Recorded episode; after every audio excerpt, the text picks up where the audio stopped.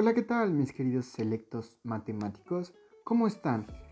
Porque el día de hoy se pone interesante, más porque veremos sobre el binomio de Newton. Y pues, sin más preámbulos, vamos a empezar que se enfría este tema.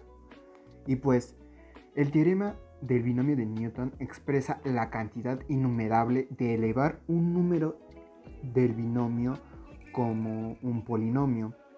El desarrollo del binomio A más B a la n posee singular importancia, ya que aparece con mucha frecuencia en matemáticas y posee diversas aplicaciones en otras áreas del conocimiento.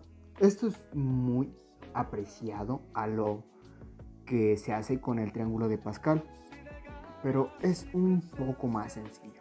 De hecho, la construcción de este triángulo es muy sencilla, ya que exceptuando el número 1, que siempre está en los extremos, cada uno es igual a la suma de los números que tiene justo en sí. Pero ahora sí, ya que supimos un poco sobre este triángulo de Pascal, vamos a lo que nos cruje chencha. Los pasos para resolver el binomio de Newton.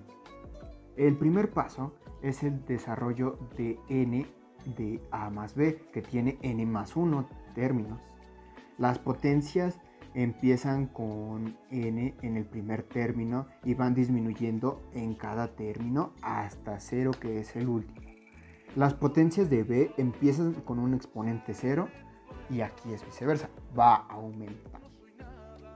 El coeficiente de un término en cualquiera es igual al producto del coeficiente del término anterior por el exponente dividido entre el número que indica en orden de este término.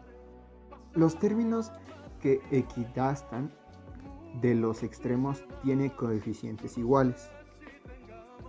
Pero una vez que ya concluimos esto, eh, debemos multiplicar cada uno de estos términos con cada combinación o con cada combinatoria correspondiente de acuerdo a lo anterior poniendo como ejemplo a más b a la n, que esto es igual a n0 por a la n y así sucesivamente como lo explicamos anteriormente.